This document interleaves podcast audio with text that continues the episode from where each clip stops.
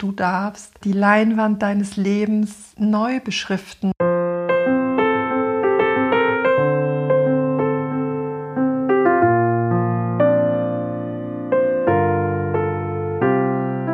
Denn diese innere Verbundenheit mit allen Teilen in uns, mit allen Teilen, zeigt sich im Außen.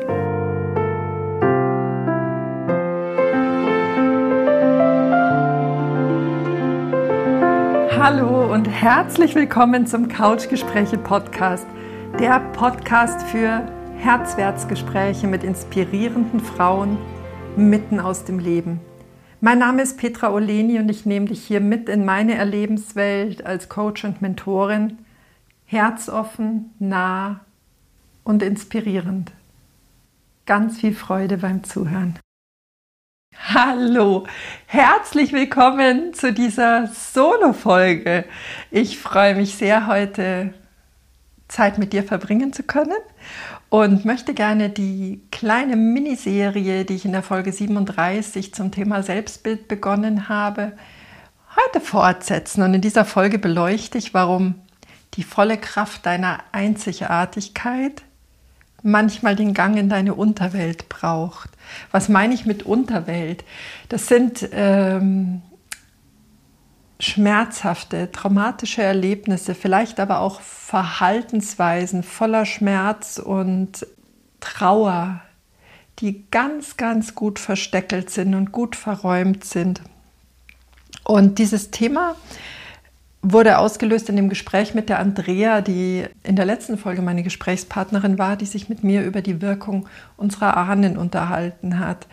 Unsere Ahnen, die, was ja heute über die Epigenetik bereits nachgewiesen werden kann, deren schmerzhafte, traumatische, einfach ganz gefühlsintensive, gefühlsintensives Erleben sich bis zu sieben Generationen danach noch im Körper der Nachfahren zeigen kann. Äh, Epigenetik, Epi heißt griechisch auf, also man kann sich das dann vorstellen, als würde sich diese Information auf unsere DNA legen.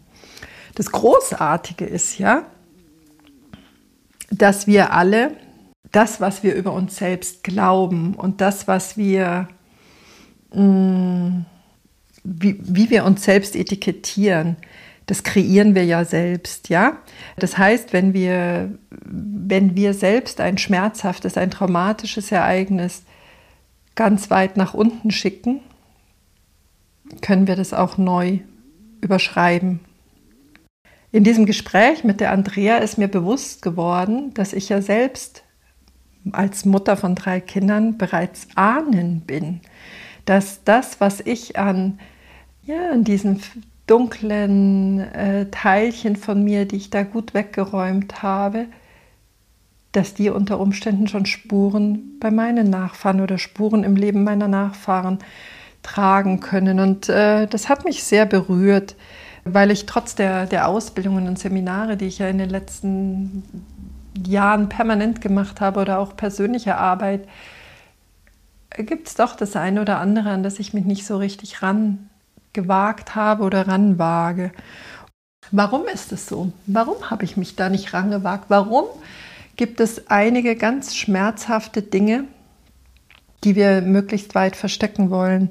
Und ich denke, es ist so, dass sich unser Wesenskern, das, was uns tatsächlich, so wie wir hier angekommen sind, diese, diese Ursprungsnatur, die wir eigentlich haben, die ist ja in den ersten Lebensjahren äh, geprägt worden, wie so eine Festplatte, die beschrieben wurde. Da haben wir gelernt, wann und wie wir wertvoll für unser Umfeld sind und entsprechend haben wir unser Verhaltensschema entwickelt und für uns stimmig aufgebaut. Also wir haben sehr klare Bilder davon, wie wir sein sollen, wie wir glauben sein zu müssen, um gut und stimmig zu sein, ja, auch über unsere Gesellschaft, die ja stark patriarchalisch geprägt ist gibt es Werte wie Leistungsparameter, messbare Erfolge. Ich sage mal so ein sauber und hell Image, das, äh, dem wir entsprechen sollen, das auch dazu beiträgt, dass einige Teile keinen Raum bekommen dürfen in uns. Und aber tatsächlich auch ganz archaisch ist eine Struktur ja in uns angelebt. Du kennst die Geschichte mit dem Säbelzahntiger, dass wir früher einfach stimmig, stark, ja, äh, auf, auf gar keinen Fall eben schwach und falsch sein durften, weil das den sicheren Tod bedeutet hat. Das hat Ausgrenzung bedeutet, das hat aber auch äh, Alleinsein und damit äh, der Natur ausgeliefert sein bedeutet. Und haben wir in uns die, dieses Bestreben, eben wirklich passend zu sein, um dazuzugehören, um eben lebensfähig zu sein. Also das sind so, äh, denke ich, Faktoren, warum wir glauben, einige Teile von uns abtrennen zu wollen, abtrennen zu müssen, um sein zu können. Mir geht es in dieser Folge überhaupt nicht darum zu reparieren. Im Gegenteil, weil ich bin ja zutiefst davon überzeugt, dass alles, alles, was wir auf unserem bisherigen Lebensweg erlebt, erfahren haben, was wir, wie wir uns selbst verhalten haben, das gehört zu uns. Und mir geht es eher darum zu sehen, wie wir das umarmen können, dass wir, dass wir den Platz auch frei machen dafür, das Integrieren, um ganz zu werden, ja? Warum, warum lohnt sich denn der Gang in die Unterwelt? Ich nenne es Unterwelt, das klingt ja schon, schon wirklich sehr groß, aber doch, äh, ich, vielleicht noch mal drei Begriffe, die ich da gerne heranziehen möchte. Wenn wir von Schuld sprechen, von Verhaltensweisen, Schuld steht für mich so für, ich habe einen Fehler gemacht oder ich habe Fehler gemacht. Scham geht noch weiter. Ich habe das in äh, dieser Folge 37 angesprochen. Scham ist, ich bin selbst der Fehler. Also ich schäme mich für mich, für mein Sein. Und diese Schattenanteile, das sind Teile, die ich von mir abspalte, die ich in und an mir ablehne. Die drei Sch-Wörter. Warum lohnt sich dass wir, dass wir diese Anteile, die so schmerzhaft waren oder emotional so tief sind, warum lohnt sich das, die auszuleuchten und auszumisten oder vielleicht auch anders belegen mit unserer äh, Bedeutung. Sie rauben uns Energie. Also es ist, äh, es ist ja anstrengend, Sachen ähm, wegzudrücken. Ja? Wir leben damit in dem Prinzip der Trennung und Trennung verhindert, dass wir unsere Individualität, dieses ungeteilte Individualität heißt ja ungeteilt sein, leben können, unsere Einzigartigkeit leben zu können. Wir tarnen uns dadurch immer. Also wir sind nicht, nicht ganz und pur und vollständig in dem, wie wir uns zeigen. Und da bin ich an dem Punkt gelangt, in, dem, in diesem Nachwirken äh, von dem Gespräch mit Andrea, dass der Abstand zu unseren eigenen Schmerz, zu unserem Schatten, zu den schmerzhaften Verhaltensweisen oder Erlebnissen, der Abstand zu diesen, zu diesen dunkleren Stellen entspricht dem Abstand zu den Menschen um uns herum. Das heißt, so weit, wie wir uns davon entfernen, so weit halten wir auch die Menschen von uns weg. Also die Distanz, die ich zu mir selbst halte und zu manchen Teilen in mir entspricht der Distanz zu anderen. Wieder das Prinzip, das ich schon so oft hier in dem Podcast angesprochen habe, wie innen so außen, wie außen so innen.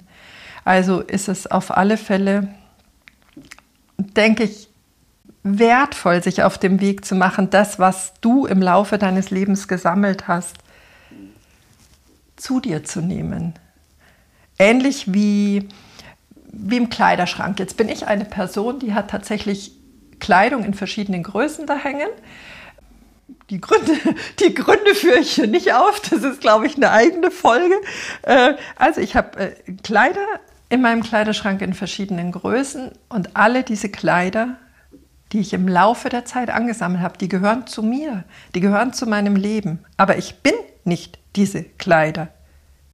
Ich bin nicht meine Erfahrungen. Die gehören alle zu mir. Ich bin nicht alle meine Handlungen. Sie gehören zu mir.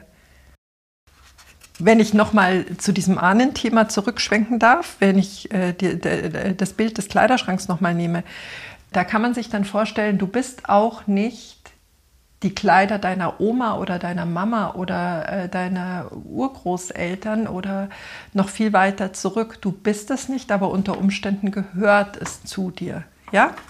Also für mich nach diesem Gespräch so, dass ich tatsächlich das Gefühl hatte, es gibt da was, was ich gerne mit meinen Kindern besprechen möchte, um es aus dieser dunklen Ecke rauszuholen, um offen damit umzugehen, um mich selbst damit auch wieder in Verbindung zu bringen. Und eines meiner Kinder hat da einen sehr knappen Satz gesagt, der das für mich auch noch mal ganz rund gemacht hat. Es hat gesagt: Mama, du brauchst niemanden, der dir vergibt. Der einzige Mensch, der sich vergeben darf und sich selbst da annehmen darf, das bist du.